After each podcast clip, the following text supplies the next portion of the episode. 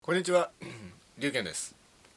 こんにゃに、 こんにゃにちは招き猫です。はいで先生うん、えー、今日はですね、うん今年最後の放送っていう話にちなょるっんですけどと待って、挨拶で噛むのは良くないよね。いいんじゃないですかねえー、取り直さないの。大丈夫だと思いますけどそうなんだ。ええ先生らしくてよかったんじゃないですかで先生うん、今日は今年最後の放送ですねうん、今日は何について話し話しましょうか今日は今年を振り返って。うん今日は今年を振り返ってだから今日ちょっと特にテーマはないみたいな感じですかえ、テーマは今年を振り返るんだよ。ああそれがテーマですかそうそうああなるほそどう。どんぶらここね。なんかあの次回が今年、その来年初めての放送で新春スペシャルとか言ってうん。 2011年の抱負とか話し合うんですよねいいじゃん、だって年末の挨拶に年始の挨拶欠かさないで両方来る人いるじゃない。なんか2週連続でこういう回ってどうなんですかね ダメなのいやわかんないですけどいいんですかねえ、いくないのいやまあわかんないですけどまあえせ先生の番組ですから先生のご意向に従うまでえー、だったら川柳大会にしてほしかったよ。あじゃあ新春川柳大会とかにしますかうん。次回はシャンシャンソンシショーャンはやだソよ。ン賞じゃなくてですねうんうんうん。えまあその先生が前からですねあのし川柳大会やりたいってうん結構言ってるんですよねうん先生うん新春川柳大会って言ってくださいやだなんでですか言えないと思って言わせようとしてるからいやいやいやどうぞどうぞ一応先生の口からも言っていただかないと次回はえでもさ、い川柳大会するんだったらさ、ええあれじゃんゲストも呼ぶから、うん年末のこのクソ忙しい時に来てくれるかわかんないから、ええ新春にできないんじゃないのそうかあのーだってそれにさ今度新春の時にはなんかあの、ホームページで募集したんでしょ今年の抱負とか言ってさ、ええ募集してます、そね、れを発表したりとかするからさ、川柳なん入る場所がないじゃんでも投稿まだ2つぐらいしか来てないですよ2つもあったんだからすごいな、え2つだと多分10分で終わっちゃうと思うんですけどそこを膨らますのがさ司会のさええ龍、のさ腕の見せどこ今ろ年の抱負だけでバラエティ番組なんかみんなよ大したネタもないのに引っ張る引っ張るねえ広げる広げる、そうですよねあのぐらいの息を見せないとダメだよねねやっぱり芸ね能人すごいですよ、う本ん当にうんでですね、うん2010年も終わりっていうことで、うんうん今年の重大ニュースうんとうん今年の放送を振り返ってとうん今年見た映画ベスト3とうん今年読んだ本ベスト3なんかもやってみようかとうん思うんですけど、うんえあえでのもさえそれさ、ええ私言い出したけどさ、ええ今年読んだ本のベスト3ってさえ、ええ思い出しても本読んだ記憶がそうなんです僕も困っちゃうんですよねどうしようと思って、どうしましょうあのさあの、ええほらやっぱさ占い師の仕事してるからにはええ占い関係の本は私にとっての実用書なわけじゃあーんなるほど他の人にとって例えばデザイナーの人がデザイン本を読むとかさ写真集を見るとかあるわけじゃん、うあんあいう感じでね参考書として占いの本とかは読んだりしたし、パワースポットの本も読んだりもしたんだけどそう先生なんか占い関係の本よく読んでますよねうんうんうん、でそういうのはね覚えてんだけど他の本を読んだ記憶がないんいでやそそっからいいの選んだらいいんじゃないですかえー、でもどれもあんまり今一つ良いと思わなかっあたあそうなんですか、うん先生から見たらあんまりこう市販されてる占いの本とかあんまりいいと思わないうんそんなことないよたまたまよ今回読んだ今年読んだ本は良くなかったうんうん良くなくはないでも私にとってそんなに良くないだけでああなるほど素人が見る分にはいいと素人というかそういうのに興味がある人あーが先見るにはいいかもしんないと思う先生はプロだからちょっとハードルが高いわけですね 何そのおごった言い方いやいやいやそこでそうだよとか言ったらすごいおごった人みたいじゃんそういうんじゃないんだけど、ええなんかもう知ってることしか書いてないとかってあるじゃん、えあとそれどうよみたいな考え方が書いてあったりほらこういうのってさ目に見えないもので確かなものっていうさ証拠がないようなことを論じてるようなものじゃない、うん占いとかってやっぱりさそう,、するとさホラーとかって言って、うんお前が間違ってんだろって示してくれるものもないし、うかといってこっちも反論したいけどそうやってさ、だから違うんだよっていう確かなものを見せれるわけでもないじゃない、でもなんかしっくりこないってあるじゃんんうんうん、なんかそういうしっくりこない感じがあるっていうだけで、うん他の人が読んでもそうかどうかはわからないし、おすすめできないほど変な本ではなかったなっていう、じゃあまあそんな感じでですね、うん先生にあの今年読んだ読んだ本ベスト3を発表していただきましょうだから本読んだ記憶がないからわかんないよはい、ダララララララダダンえー私からええうーんとねここでねもっとちゃんと作ってるラネットラジオだと、なんか効果音とか入れるんですけどね、ダラララララそうだよねそれでさ前もって原稿かなんか用意しといてそさ、うですね私はこれ発表するとか準備があんだよねそうなんですね私さあと30分あると思って寝ちゃったんだそう今起き抜けなん ですよね、起き抜けなの、えーとねええうーんとね今年読んだ本先生の手には原稿も何もなく猫がいるだけという、えうえんあの占い関係の本でもなんかほらプロの先生の立場からこれおすすめみたいなのを言ってもらえると結構参考になるんじゃないですか一応占い番組ですから占い好きな人見てる確率高いんで、うーんうーんととね辺りをキョロキョロ見回す先生 あこれなんですかあ結あ構ありますね読んでねはいちょっとねまだ途中だけど良かったのがね、これだ「一個人」っていうね雑誌あ一個人っていう雑誌ですね、うんうんあうんこの雑誌僕知ってますよ西洋名画を読み解くっていうので私、レオナルド・ダ・ヴィンチ好きなのねはいでそれとね表紙にそうそモうナ・リザの写真がドカーンとあるそうでこれはこれ何ですか月刊誌ですか月刊誌なのかあな特別号ですねこれうにんして、そ KK ベストセラーズ、う毎回書いてなあのなんかさ雑誌の特別号って私さ時々買うのね、えこういうののさ普段さあの買わないのに特別号だけなんか妙に面白くって買ったりとかすることがあるんだけえど、えこの西洋名画を読み解くの回えはいこれは何号ですか何号とかあるんですかうん一個人特別編集うん 西洋名画を読み解く476円うん476円、これはですね2010年10月25日発売のやつですね、うん、あのさ絵の見方とかって多分さええ決まりなんかないんだけど、えなんか参考になしてこれを踏まえてみるとさらに面白いみたいえな、うん、おー私あの本業がデザイナーなんですけどそうだったんだなんちゃってデザイナーですけど、うんそうだろこうのね一個に個人っていう雑誌にうんあの私のデザインした広告載っけ載ってた時期ありましたよ、そうなんだ、えうんこれはえなるほどなかなかちょっと面白かったよなるほどレオナルド・ダ・ヴィンチの絵とあとキリスト教絵画を読み解くとか言ってさえ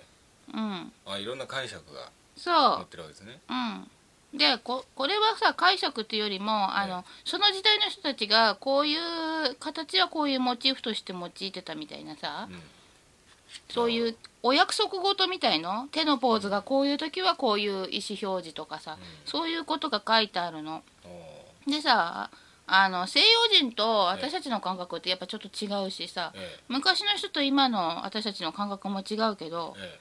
あそういうつもりでこういうね鳩の絵が描いてあるんだとかそういうつもりでこれが描いてあるんだとかいうのを踏まえてみると少しこう絵の中から物語が見えてきて面白いかなという。あとさ仏教の掛け軸とかでもさただ坊さんがさ水辺を見て立ってるだけだったりしてさ、えうんよく聞いてみたらそれが悟りを開いた瞬間だったりとかあるわけじゃんああなるほどこの水辺を見て何々を悟ったとか言われても、んねえ知らない人にとってはさこの坊さんがこれを見ての何がいいんだろうこの絵とかさ、なるほどあるわけじゃないうん、なんかねうんだから意味を知ってみるのと知らないで見るのとではやっぱりさちょっと違うっていうねなるほどじゃあ、あのーこの本はその博学な先生から見て も、何を言う勉強になる嫌味な多かのったそれ勉強になるところが多かったっていう勉強になるところがというかなん学ぶとこかろがあ多かったというのうん、ただこういうさ本って専門書と違ってさちょっとさ入りやすいじゃんうん知ら普段知らない人でも、ちょっとだけ知りたい人にとって、ものすごい膨大な資料はいらないわけじゃなうい、んそういう時にさこういうさ雑誌の特別号みたいのでちょっと書いてあったりすると、なんかこうちょっとだけ聞きかじってさ、うんちょっと博識になった気分で行くのにはちょうどよくね、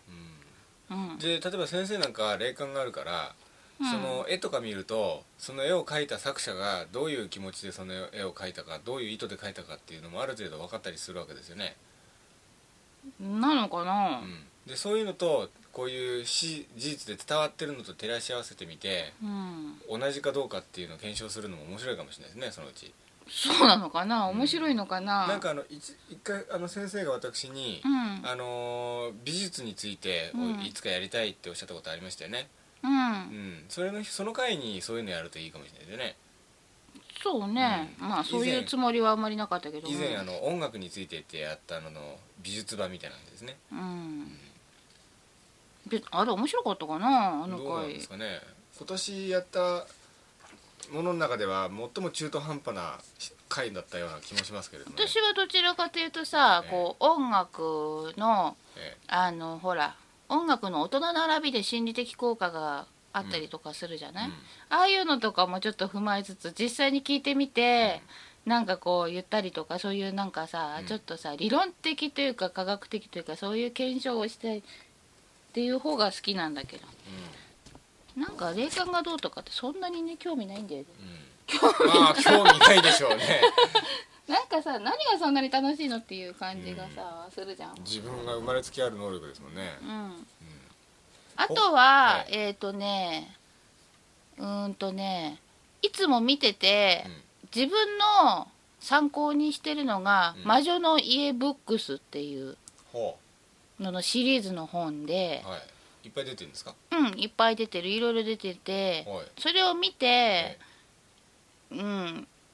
それは違うんじゃないのとかああそういう見方があったのかとあ先生か魔女ですもんねうんなんかいろいろこうね参考になるかなだから全部鵜呑みにするわけじゃなくて自分が考えるきっかけをくれる感じうんうんがするあのねなるほど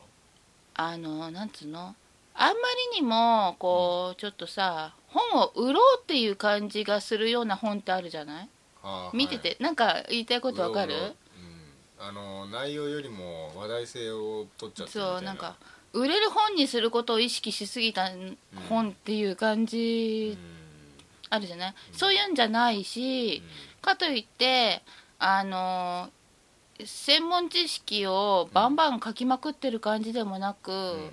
必要なことだけを書いてあってそこにちょっと考えを載せてるっていうようななんか紹介的な感じのあー内容が多いかなって思うのあー私そういうのが好きだからあんまり考えとかを書かれちゃうと鬱陶しいのよ、うんうん、でなるちょほっどと書いてある考え方とかこういうふうに言われてるとか説とか載ってたりするとうん知らないことがあればそれがそのままさ自分の新 しい知識になるし、知ってることでも自分と違う解釈だったりすると、えー私はそう思わなかったけどこういう見方があるんだ面白いみたいになるし、ううんんなるほなんかちょっと参考にしてるかな、うんだあそうだよね占いの占いが好きな人が聞いてるからっていうことで、うんなるほどうん今年読んだ本っていうわけでもないんだけど、うんうん、そうかなあとはねうんうんと今年読んだ本でえ良かったのはえーっとなんとかの艦隊なんだっけえうん漫画なんだけど沈黙の艦そ隊れそれそれそれ、はいはい川口海二さんそううそうそうそう、お男気あるぜとか思って読んだだあと,、うん、と今年のものすごい初めの方に買った、あ違う去年買ったんだ去年買って今年の初めの方に改めて読んで面白かったなと思ったのがえ「えカッパの買い方」っていう漫画ほううん カッパの買いこ方ものカッパの買い方すごい出ててうこれで読んだらカッパを 見つけても大丈夫っていうん、それ古本屋さんでね1巻から5巻まであってそれは何お話なんですかマニュアルなまんじゃなくてま漫画漫画はお話があるんですかおお話話ってでいうかちょっと簡単な一コマを切り取ったようなはあなるほどねあなんか漫画ばっかり言ってるねでどもう 4, しようよ4つ出ましたねベスト3と言ってたのがえだからほらないんだったら占いとかそういうのが好きな人がうん見るのにいい本っていうことでじゃあですねうん今年見た映画ベスト3私見たベス映画ベスト3は、えリュウンとこの、えあのお部屋にある殿堂入りコーナーに入っていえたはい映画、ほう何ですかあの初恋の来た道はあはいはいチャン・イーモウ監督で、うんえーチャン・ツィー主演ですね、うんああなるほどなるほどあれが良かったうん、ああ私も本当はこんな人なんだよねっていう ちょっとこう古いうい古い映画ですけど、うん今年初めて見たっていうことで、もうああの女の子のうんまあ信じないかもしれないけどあえあ私だって え、ここれ私だって思ったのもうそうあんあんあんなね、あんなねなんかねちょっとあんななんつうの先生なんか積極的な面はないけど先生あんなお乙女チックですかあとねアマデウス、あアマデウスで、ね良かったですね、うん、あれももう20年ぐらい前の映画ですけどうん、もあれはですねなんかね好きとかそういうのと違ってねうんうんなんかね良かったんだよねうんね先生今年初めて見たんですもんねあの名作をうん、あれはいいですよね、うんもうなんか言葉いらないみたいな感じでそう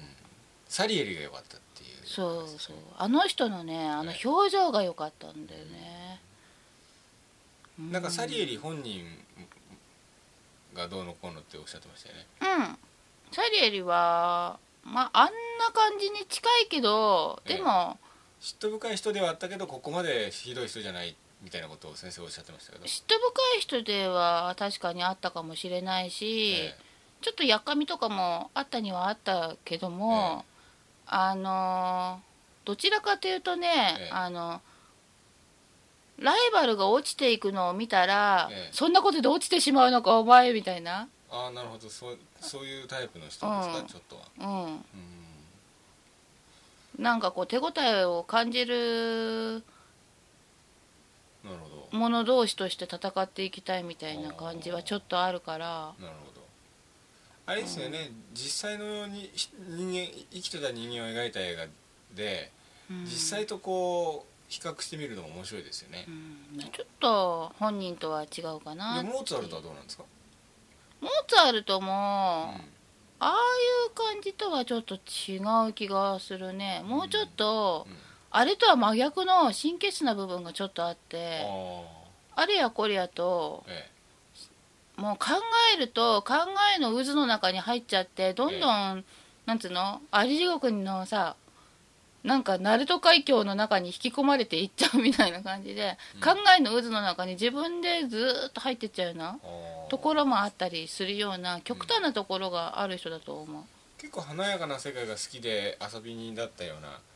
うな、うん、だからそいろいろあのりま渦から抜け出したくてわざと言ってたのかもしれないねああなるほどもともとそういう世界が好きな人だからさうこのままじゃいけないって思った時にんうん救いを求めるのもそういう世界になるんだろうねうんな多るほ分どねうんほらだからさもうカラオケ好きな人がストレス発散でカラオケ行こうみたいな感じになるようなうあんな感じでんうん好きな世界に没頭することで自分の闇を振り払おうとしていたのかもしれないっていうなるでも他人から見たらああ見えたかもねああいう感じあでねあなるほどうん、ただ本人自身はなんか悶々としたものをいつも抱えててそれと隣り合わせみたいなだから多分見てる夢は普段の華やかさとは違って悪夢が多かったんじゃないのかなほどねうああなるほどねんこれ2つだよよねそれで2つですねうん3つ目は3つ目はね、そうだなどれって言い難いんだけど、えあのー昔の映画を見たじゃない西部劇を見たり白黒映画をえ見たはいり、はいはいあの辺りがねどれを振り落とそうかなっていう感じで私ね昔のそういうのすごい好きなの、カサブランカとか見ましたよねうん、もうね話とかよりもああいう雰囲気とかん世界観とか、うんそこにいる人とか、うんなんかとにかくそういうものが好きで、うんねうん、あとねえあのーちょっと残念だったのが、ええゾンビあゾンビあの買ってきジてョージ A ロメみロてでえ私、前にチラ見したゾンビがすごい良かったのね、はいはいはテレビで、えでそれを見ようと思って、えビデオ買ってきたら、ええ選ぶのを間違えたらしく DVD ですねそうあそうそうそう DVD を買ってきたら選ぶのを間違えたらしく、テレビで見たのとあれなんかちょっと違なんですうよみたいな感じだったのが、ゾンビはですねがっかりで2バージョンあってイタリア版とアメリカ版ってあるんですよねうん、ちょっと違う方買ってしまったっあぽのくねて、イタリア版の方が圧倒的にいいんですようん音楽の使い方とかそうでさあのさあのうんなんつうの、えっと一昔ぐらい前のホラー映画とかってさチャッチーじゃないいろんなものが、ええあれが好きなのよあのチャッチー感じがものすごく、うだから私あの CG とか使ってる映画よりも昔昔のつぶらいの映画の方が大好きだし、うんじゃあ先生ハーシェル・ゴードン・ルイスとかが大好きじゃないですかきっとは見てないけど、えうん、えあのもうチャッチーって言ったらハーシェル・ゴードン・ルイスですよあのチャッチーの意味がさ本当のさなんかなんていうのええ辞書に載ってるチャッチーの意味通りのチャッチーだとええ嫌いかもしんないけどあ本当ですかあじゃあ嫌いかもしれないでもあのーあるじゃないなんかこう親しみを込めて言うチャチっていう意味っつうのうーんあ わかんないかなどうでしょうねわかんないかなうんなんかねあるんだよねそういうのうーがんじゃあ今年の重大ニュース重大ニュース、っんていうかさおじさんは発表してないじゃん龍いやなんかあのー割言ってよと先生たくさん話してくださってるんでダメだねあのーダメだねだって2人で言わないと意味ないじ放ゃん送時間の関係もあるのうでんじゃあ言ってよ言って私よは面白くはないい言のっでて言ってじゃあまあじゃあ本らから本からはいベスト3本、ね私読んだ本はですねうんあ何、えー自分だけ原稿用意したの一応書いてきましたなんと、はいえっ、とね京極夏彦さんのう「んのぞき小平次」っていうのを読みまして、うんこれは割と面白かったですね、うんあのー京極夏彦さんがですねうんあの昔の怪談をですね、うんえーちょっと推理小説ミステリー風に描く時代劇シリーズの、まあ、第2弾と言ってもいいかもしれないですけどうん第1弾があの「笑う伊右衛門」っていうお岩さんをうん描かしたやつですね、うんまあ、笑う伊右衛門の方が好きなんですけどあれそれちょっと前に出た本本だよねいや結構前ですよこれ出たのなんかええのぞき小平次も、まあ、笑う伊右衛門ほどではないですけど面白かったということであれ映画だっけあれなんかなんなかった番組だっけあ笑う家も笑う伊右衛門は映画になりましたねだよねうんうんうんえっとですね、うん2位がですねうん「歴史の嘘と真実」これが伊沢元彦さんの本ですねうんあの伊沢元彦さん高校の時から僕大ファンで、うんあの推理小説家としてファンだったんですねうんで僕がファンだった頃からちょっと後になってからうんあのー歴史もののなんだっけなんだっけ有名な本ありますよね歴史の本で「逆説の日本史」っていう本うんあれがヒットしてうん結構有名になったんですけど、うん実は私そこら辺の本全く一冊も読んでなかったんですよおあうくまでも推理小説家としてファンでうんで今回ほら歴史シリーズで戦国時代の話とかうんすることになったんで、うん資料として何か読まなきゃいけないなと思った時に、うんあ高校の時に大好きだった伊沢元彦さんの本から始めてみようかなということでうん読んだんですね。うんでまあ歴史のまあいろいろこう普段あのねよく言われていることの、うんまあ、裏側を深く掘り下げているような本でですね、うん伊沢元彦さんが独特の説でこれ面白かったなと。うんで1位がですねうん環境問題の嘘の嘘山本博さんの本ですね。おうこれあの環境問題の嘘っていうベストセラーになった本があってうんこの本に本が結構あのいい加減なことが書いてあるらしいんですねうんそのその嘘とかいい加減なことを暴いたという、うんうん、環境問題の嘘の嘘という本ですねそうだってその本借りて読んだよねあ先生も読まれましたようねん面白読かんったでだすよ読んねだ結う構んあの山本博さんっていうとあのとんでも本の世界とかうんで有名なあのー党学会の会長さんですねうんで私あの山本博さんあのこの人本業は SF 作家なんですけどうん彼の SF 作品は一一冊も読んだことがなくてうん彼のこういうあのとんでも本関係は大ファンでうんほとんど読んでるんですようんで、まあ、今年初めて読んだ本で、まあ、これやっぱ1位に来るといううんそんな感じですねはいうんで映画がですね、うんえー3位がですねケイン号の反乱ですね、うんちょっと感動しましてですねでえーすごい面白かったですねこれ、うんうん、で2位がですねうん月曜日のゆかうんこれあの加賀まりこさん主演のうん1964年の白黒の日本映画なんですね、うん可愛かったねこれは良かったですね、うんあのなんかあのちょっとねヨーロッパっぽい雰囲気が良かったですね、ううんん、で1位がですねうん「花とアリス」ですねうんこれ可愛かったねうん、これあの岩井俊二さん監督の映画でねうんあのね岩井俊二さんの映画で一番良かったですねこれがうーんなんかね僕の中で岩井俊二さんってちょっと惜しい監督さんだったんですよ、うんうん、なんか岩井俊二さんってうんあの監督としてもう天才的だと僕は思うんですねうんもう演出も映像も脚本ももうすキャスティングももう全てにおいて僕天才的な才能を持ってると思うんですけど、なんかね今までみたいが全部惜しかったんですようんなんかこの映画いいんだけどキャスティングがいまいちだなとかうんなんかすごくいいんだけどちょっとなんか気に食わないシーンがたくさんあるとかうんこれすごくいいんだけどラストシーンがいまいちとかうんこれはすごくいいんだけどちょっと途中が退屈すぎるとかうんなんかねいつも惜しかったんですよ今までうんところがですね「花とアリス」で初めてもう完璧だと思ったうん映画なんですね、ええなんかこれこそ岩井俊二さんの映画じゃないかっていうふうにまあこれ結構2004年の映画でちょっと古い映画ですけど、うんあの今年初めて見たんでまあこれが今年見た映画で一番良かったかなという感じですねうんあとあのー、4位というか時点としてですねうんあのチョコレートファイターも入りますねこれあの2008年のタイ映画でですね、うんあのーアクション映画なんですけど、うんなんかこう主演のジージャーっていう新人アクション女優さんがうんすごい頑張ってその頑張ってる姿がけなげだったねとてもかけなげで泣けてきたっていうすごい素晴しらしかったよね多分僕今年一番泣いた映画じゃないかなと思います、うんはいなんかゴンとかしてたもんねええ結構ねもう生傷アクションみたいな感じがありますね、うん可愛かったえよねえまあ、そんな感じでですねうんとりあえずあのさらっと私のベスト3を直していきたいと思いますでです本当ねにさらりだねええ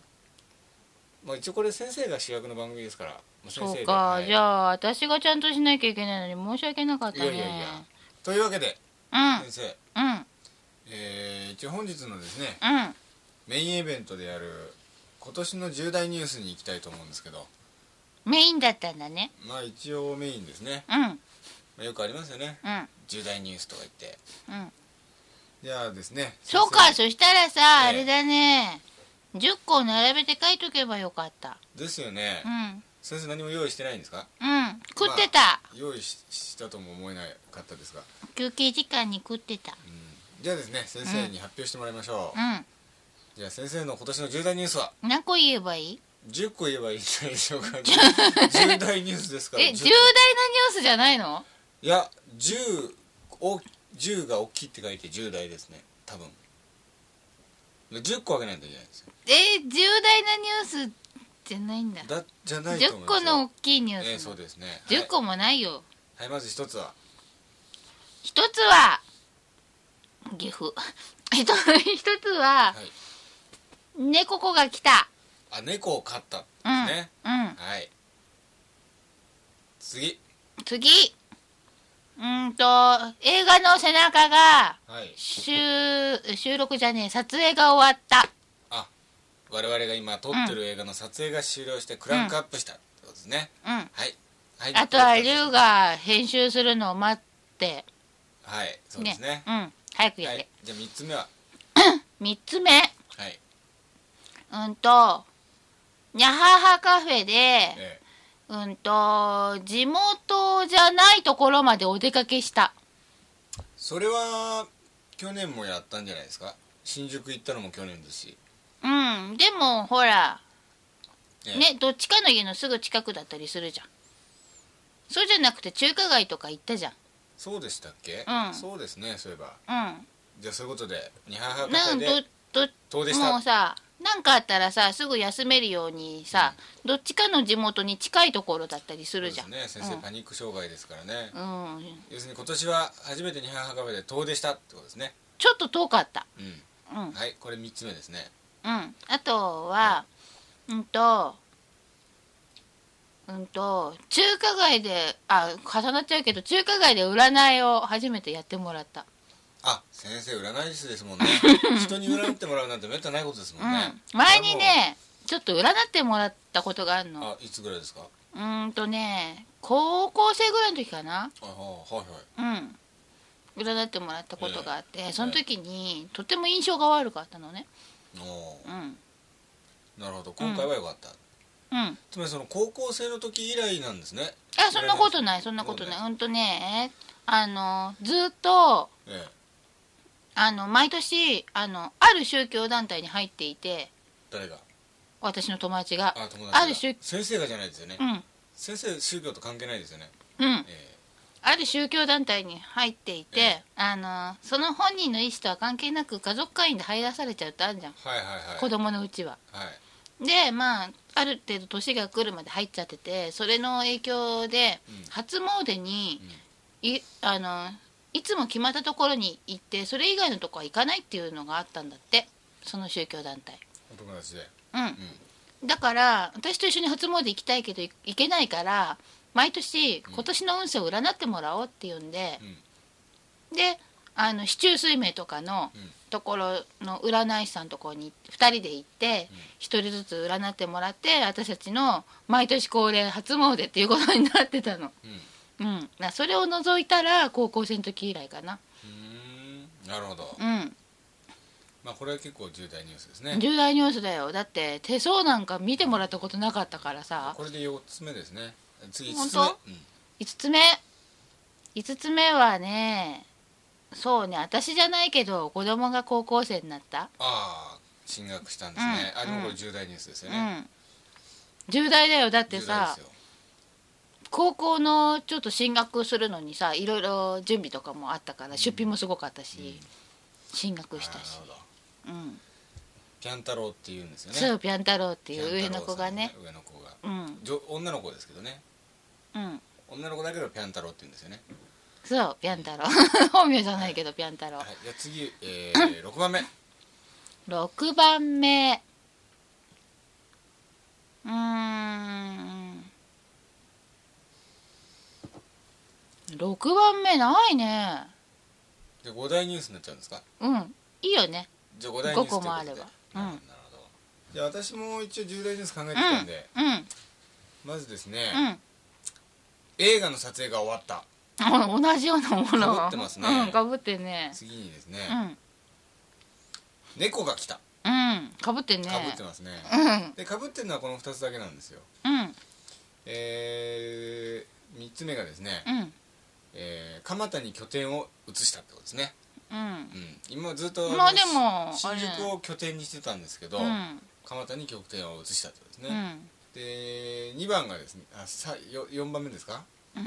あ の葉巻からパイプに乗り換えた、ん。乗り換えた。うん、私ずっと葉巻を捨てたんですけど、うん、あのー先日北大路でサンチンさんがうん、この番組にゲストに来て、うんパイプについて熱く語られてましてですね、うん。えーそこからすっかり私パイプばかりするようになっちゃいましてですね、うんパイプとなってしまったという私もパイプ党になるはずがキセルの方に落ち着きましたね、あ本当ですか、パイプは好きなんだけどやっぱり自分で吸うよりも作る方が好きでうんなんかね次は5番目ですね、うんえーラジオドラマの台本に初挑戦したっていうね、おおうんあのガールズサイドかっこ仮っていう番組でね、うんえーちょっとあの私の書いた台本とはあの違う感じになってはいますけれどもう、んでもなかなか感動的ですよね、うん私の書いたものがドラマになってるといううんで次ですねお10個あるんだすごい6番目はですね、うんえー数年ぶりにプロレス観戦したっていう、あったねえー行ったあのね WWE のアメリカのプロレスを観戦しに行ったというのがね、うんうちのね下の子がねナンシーがねそうそうそうあのー長女がピャン太郎で次女がナンシーって言うんですよね,随分変わねった、なんか血が出ないと不服を漏らして いた血が出てないとあ違うそのおっしゃってました言ってたじゃない本当あのうんであのまた両国のちゃんこ鍋帰りに食べて行きたいとか言っあーなるほてどちゃんこ鍋をお気に入りだったというなるほどなるほどまあ 私あのプロレス好きでうん20代の頃は月に34回プロレス行ってたんですけど、うん最近数年に1回しか行かなくなっちゃいましてですね、うん数年ぶりに今年行ったといううんでですねうん7番目がですね、うん えー仕事で50万円踏みと踏み倒されたそれこはれは割とだかなり大きなニュースなんでねバッドニュースではないですえーあかのーへこむね仕事を依頼されて、うん仕事終わってうん50万請求したらうん踏み倒されたとうんで後で聞いたら、うなんだかヤクザだったみたいでんよかったじゃない関わんなくてうーん関わっちゃったかいや関わったんですけどなんで踏み倒されてそれっきりでしょそうそれっきりですねノーロいいじゃないそこで踏み倒されてなくて今後もお付き合いになったらやばいじゃない、あその方がやばいんですかねそうだよそうそうあーそれで終わりでよかったで8番目がですね、うんえー iPhone 買ったおおもうあのここら辺になるとですねだんだん苦しくなってきてですねで9番目がですねう、んニャハーカフェに初めて一般リスナーからのメールが届いたそうだよそれ大事だよ今までであのーあれはい北おじさんは一般リスナーじゃないのだから今までは北おじさんだやっとぱりか桜だったんだそういうあのー我々の知り合い関係の方ばかりからメールが来てたんですけど初めて我々の知り合いでも何でもない一般のリスナーからメールが届いたというね、そうだね、えー北おじさんいい人だからねうん誰でしたっけマナちゃんが最初でしたよね、そうだうん、ああまなちゃんさんすいません鑑定お待たせしていますって これそうすいませ指針んでした ごめんなさい重大ニュースの最後がですねもういよいよ苦しくなって何もなかったので、ないんだデニス・ホッパーが死んだ、ええーあのハリウッドの私の好きな俳優であるデニス・ホッパーがお亡くなりになったというおもう無理やり10番目に入れてしまいましたはいー、あのね私の亡き夫がはいあの生きてた頃、はいあの人ランディ・ローズっていうはい人が好きだったのねはいその人の命日になると毎年ね泣いていたよあ本当ですか思い出して、うん、私は泣くほどではないんですけど、えあのとりあえずあのもう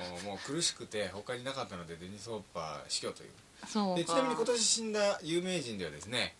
サリンジャーも死んだんですね、うんあのライ麦畑で捕まえてるのサリンジャー、うん実はまだ生きてたんですね、ひどいよねそだかられ私はあのー少しあとですねうんこの人忘れちゃいけませんねレズリーにレスリー・ニールセンが死にましたお亡くなりになりましたね誰だっけあの裸のがんを持つ男ああネイキッドガンですね、うんあの主演のコメディ俳優のレズリー・ニールセン死にましたね、うんあとこれ大事ですねあの野沢那智さんうんあのー前にここ石田さんのお師匠あ様のゲストで来ていただいた石田さんの師匠、お師匠さんですね、うんうんあのまあ演劇の世界ではあの父のような存在だったのでうんあのもうこれからどうしていいのかわからないけど頑張るみたいなことをおっしゃってましたねいやもう本当のお父さんのように本と当言のっおて父さんのようなうんでしたね、うんあとやっぱこれも忘れてはならないのはま松本優里さんですねうんあのーだ誰でしたっけなマツケンさんの奥さんですよねああのあー別に私はちょっと申し訳ないけど記憶の 記憶の彼方で松本ゆりさんというとですね私の高校の時のアイドルでですね、うんあの東京12チャンネルでよく歌ってましてですね、うん思い出深いアイドルだ った別に思い出ないのごめんなさいいやせあのマイナーな B 級アイドルだったんであー誰でも知らないんですけどでもきっとさ聞いててうなずいてる人いるよねあったあったみたいうんな多分いないと思いますけどあの割とさ同世代が聞いてる気がしないどうなんですかね松本ゆりさんというと私20年間忘れてたんですよ存在をうんでもうあのマツケンさんの奥さんだってことも知らずにですねそう今なんだ回おなお亡くなりになって20年ぶりにテレビでお顔を見てですねうんちょっと懐かしかったというそういう話ですね、マツケンさんが結婚するとかなんとか言ってた時にええ出てきてて元アイドルっつってあそうですか映像見た時にうん全然い興味たわそういえばこんな人っていう感じだったまあそんな感じでですね、うんまああのー最後にですね、うん今年の放送を振り返ってうん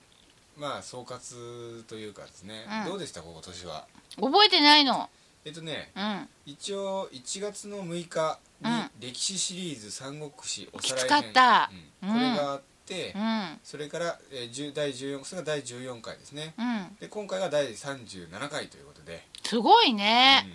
うんあとまあ,、あのゲストで来ていただいたのがうん安田愛菜さんうん山崎博秀さんうん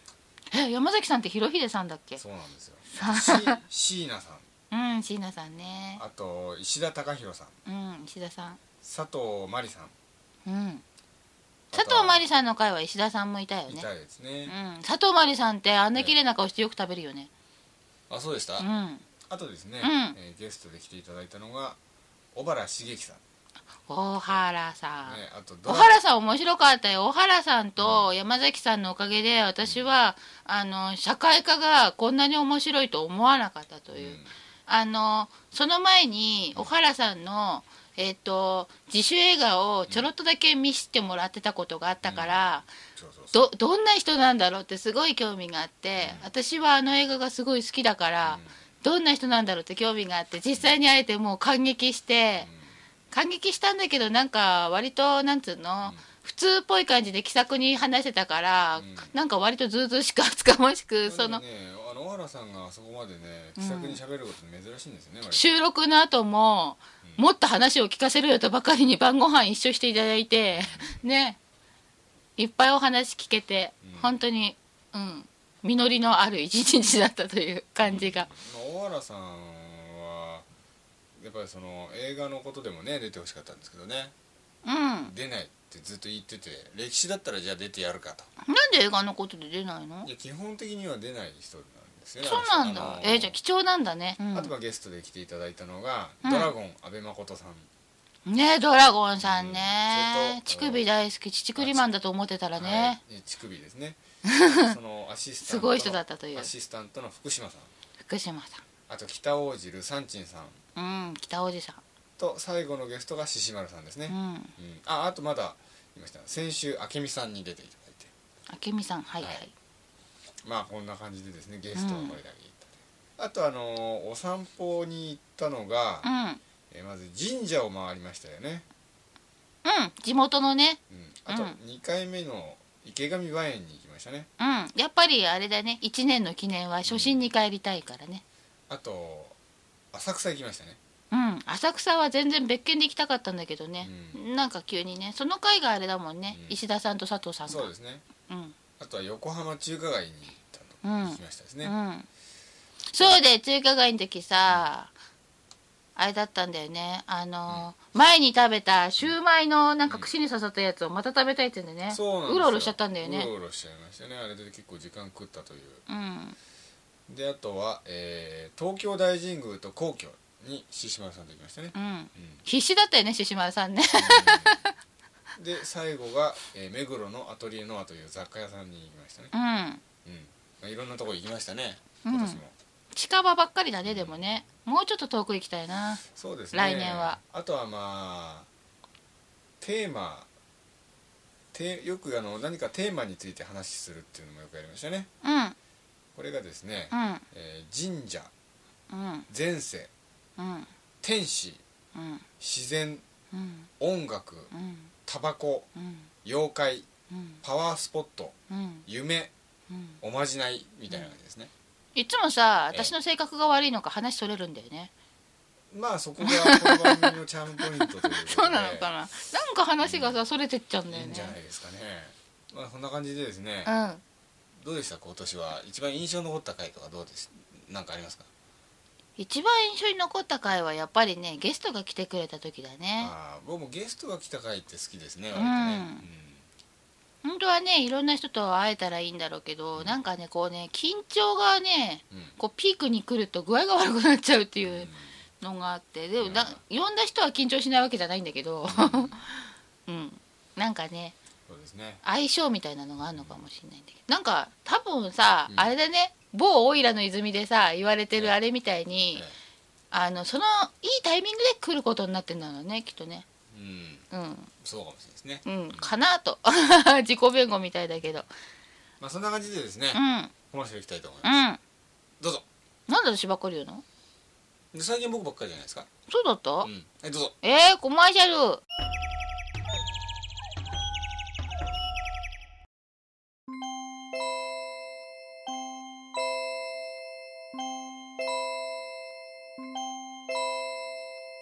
というわけでですねトイレ休憩もなかったはい、